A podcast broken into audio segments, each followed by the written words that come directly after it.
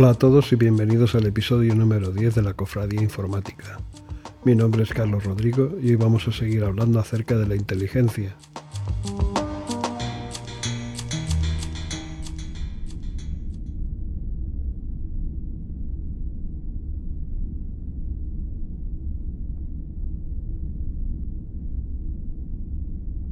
Como dije en el capítulo anterior, la definición de inteligencia tiene su origen en una especie de convención social, lo que en inglés se llama social agreement.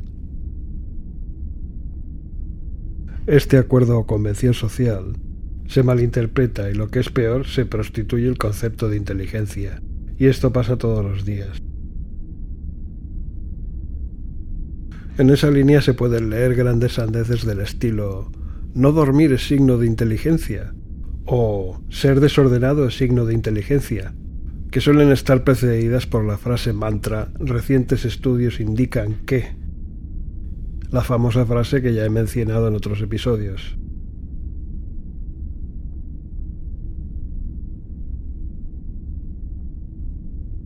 Bien, sabemos muy poco de la inteligencia, pero parece ser que el cerebro aprende experimentando repitiendo y variando, justo lo que hacen los niños cuando juegan.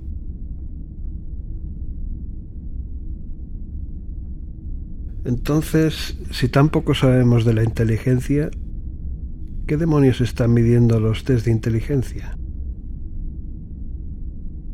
Bien, tal vez solo la capacidad de la gente para resolver test de inteligencia. Y esto no lo digo yo, son palabras de Michio Kaku, el famoso físico teórico. O sea, los test que dicen revelar tu coeficiente intelectual en realidad no saben lo que están midiendo. Estos test tratan de cosificar a las personas, es decir, reducir a los seres humanos a cosas, lo cual es falaz. En otras palabras, el núcleo de los test está fundamentado en una gigantesca falacia. Esto de por sí no solo es ofensivo, sino que es inaceptable.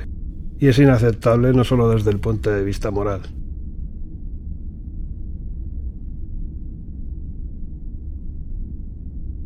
Hay un libro titulado The Mismeasure of Men, en español La falsa medida del hombre, de Stephen J. Gould, un paleontólogo de la Universidad de Harvard, en el que se deja claro que la inteligencia es un concepto más que un algo medible.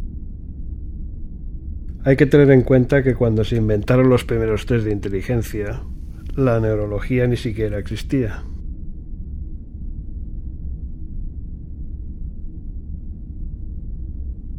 En otras palabras, al final la inteligencia de una persona estaría condicionada por lo que significa el concepto para el observador y el observador aplicará sus opiniones y creencias personales. Esto ha ocurrido en el pasado y de formas escandalosas.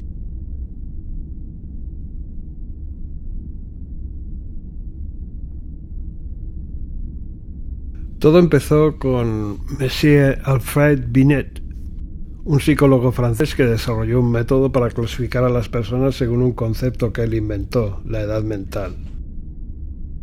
Lo hizo porque el ministro de Educación de Francia de por aquel entonces le pidió que diseñara un método que determinara qué estudiantes no aprendían bien en las aulas, para que estos pudieran recibir algún tipo de ayuda, en la forma de trabajos de recuperación, por ejemplo.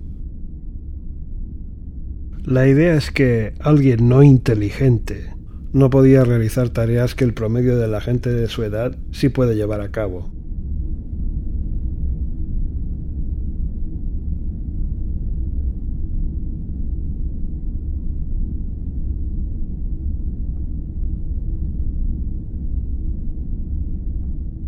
El concepto de coeficiente intelectual está construido gracias a profundos sesgos culturales y científicos.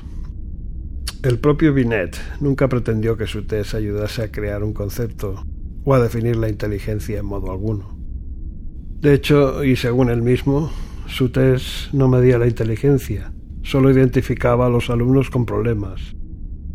Hay una diferencia sustancial entre ambas cosas.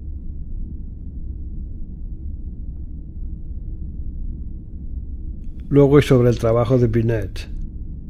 Otros muchos hicieron nuevas versiones del test, sin llegar nunca a arrojar luz acerca de lo que estaban midiendo. Y ahí tenemos a la cosificación en acción.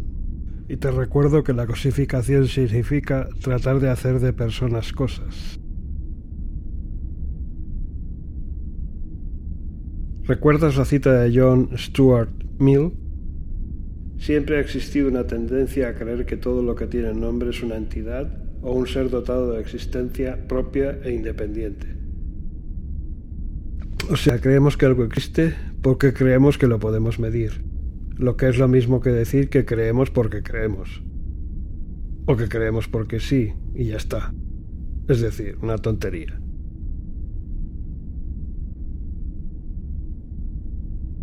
Pero lo peor es que de todas esas teorías acerca de la inteligencia, no solo han surgido errores científicos, sino verdaderas atrocidades. Me explico. En el pasado se dijo que los cerebros de menor tamaño, como por ejemplo los de las mujeres, eran inferiores a los cerebros más grandes. Según esa premisa, un iPhone sería inferior a un antiguo teléfono de fichas o de cabina telefónica, dado el reducido y miserable tamaño del primero en comparación con el segundo. Luego estaba la craneología, una ciencia que basándose en el estudio de los cráneos humanos, intentaba determinar niveles de inteligencia y criminalidad, además de clasificar los caracteres de las personas, en función de las características de los cráneos. Así, valiéndose de estas inexactas, estúpidas y tendenciosas mediciones, se llegó a esterilizar a un total de 7.500 personas en el estado norteamericano de Virginia, de 1924 a 1972. Vamos, que si Isaac Newton hubiera nacido en esa época, habría sido descalificado, dadas sus escasas habilidades sociales.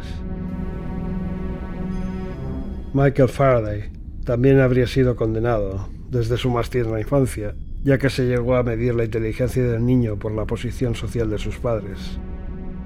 Y en el caso de Faraday, estos eran pobres.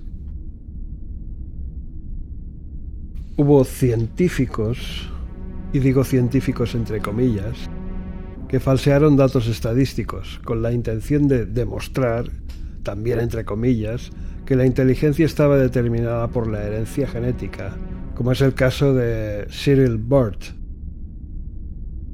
O sea, que todos estos gurús de la inteligencia han hecho más daño a la humanidad que todos los criminales de guerra nazis juntos. ¿Cuánto verdadero talento se puede haber perdido? Gracias a los juicios subjetivos de estas personas.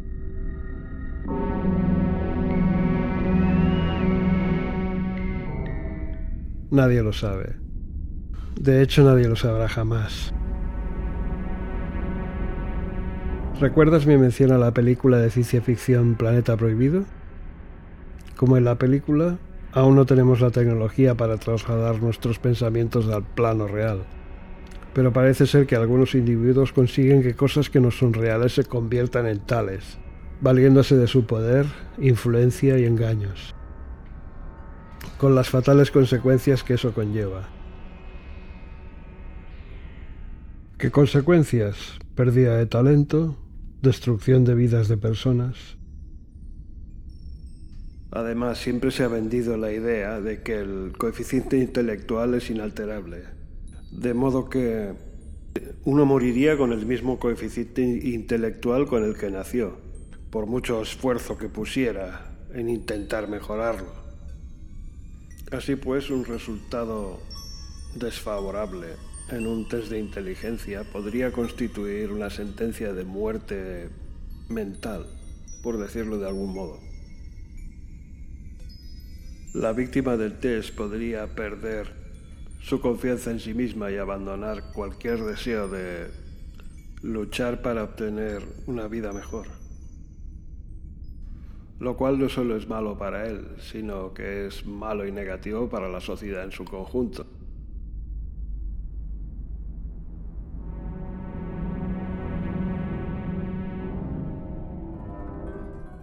Tal vez lo que todo el mundo cree que es la inteligencia sea en realidad algo que podríamos llamar, no sé, fuerza creadora.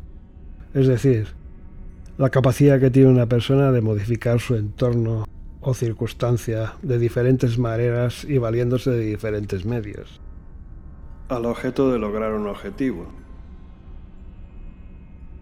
O algo que podríamos llamar fuerza vital, energía. Con respecto a esto de la energía, es curioso que antiguamente, eh, hace, no sé, 100 años, se pueden encontrar referencias en la literatura, se decía que una persona inteligente era muy viva. Se decía esto antes de que se inventase el concepto de coeficiente intelectual.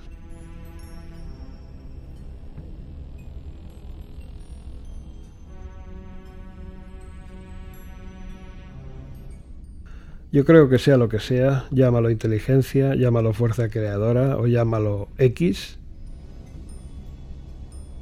vendrá a ti cuando lo necesites de verdad. ¿Y cuando lo necesitarás de verdad? Cuando te pongas manos a la obra. Cuando lo hagas en serio. Cuando sea una cuestión de vida o muerte. Cuando haya verdadera pasión involucrada.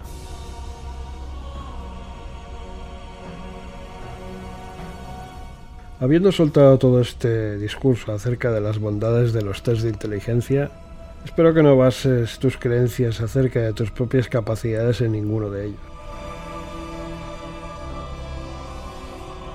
O sea, no pongas ni te pongas etiquetas. Etiquetar a la gente es algo odioso. Además de limitar a los demás, te limita a ti mismo. Limita tu visión de la realidad y por tanto tu radio de acción.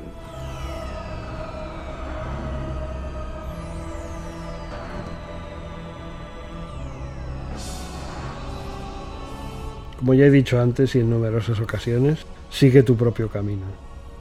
Confía en tu instinto, como decían en Star Wars.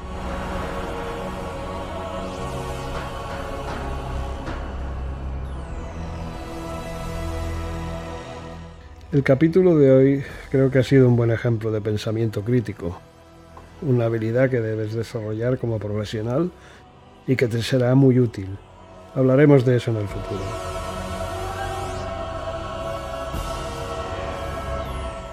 Bien, eso ha sido todo por hoy. Disfruta de tu café y hasta la próxima.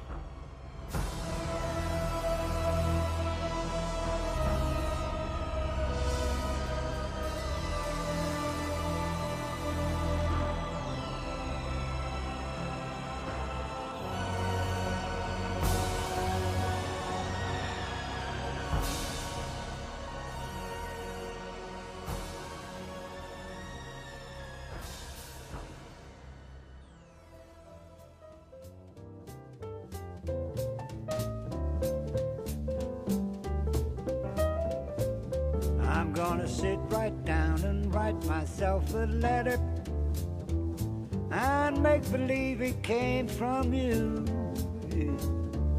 I'm gonna write words so, so sweet, gonna knock me off my feet. Kisses at the bottom, I'll be glad I've got them. Gonna write and say, I hope I'm feeling better. And I'll end with love the way you do. I'm gonna sit right down and write myself a letter. Yeah. I make believe it came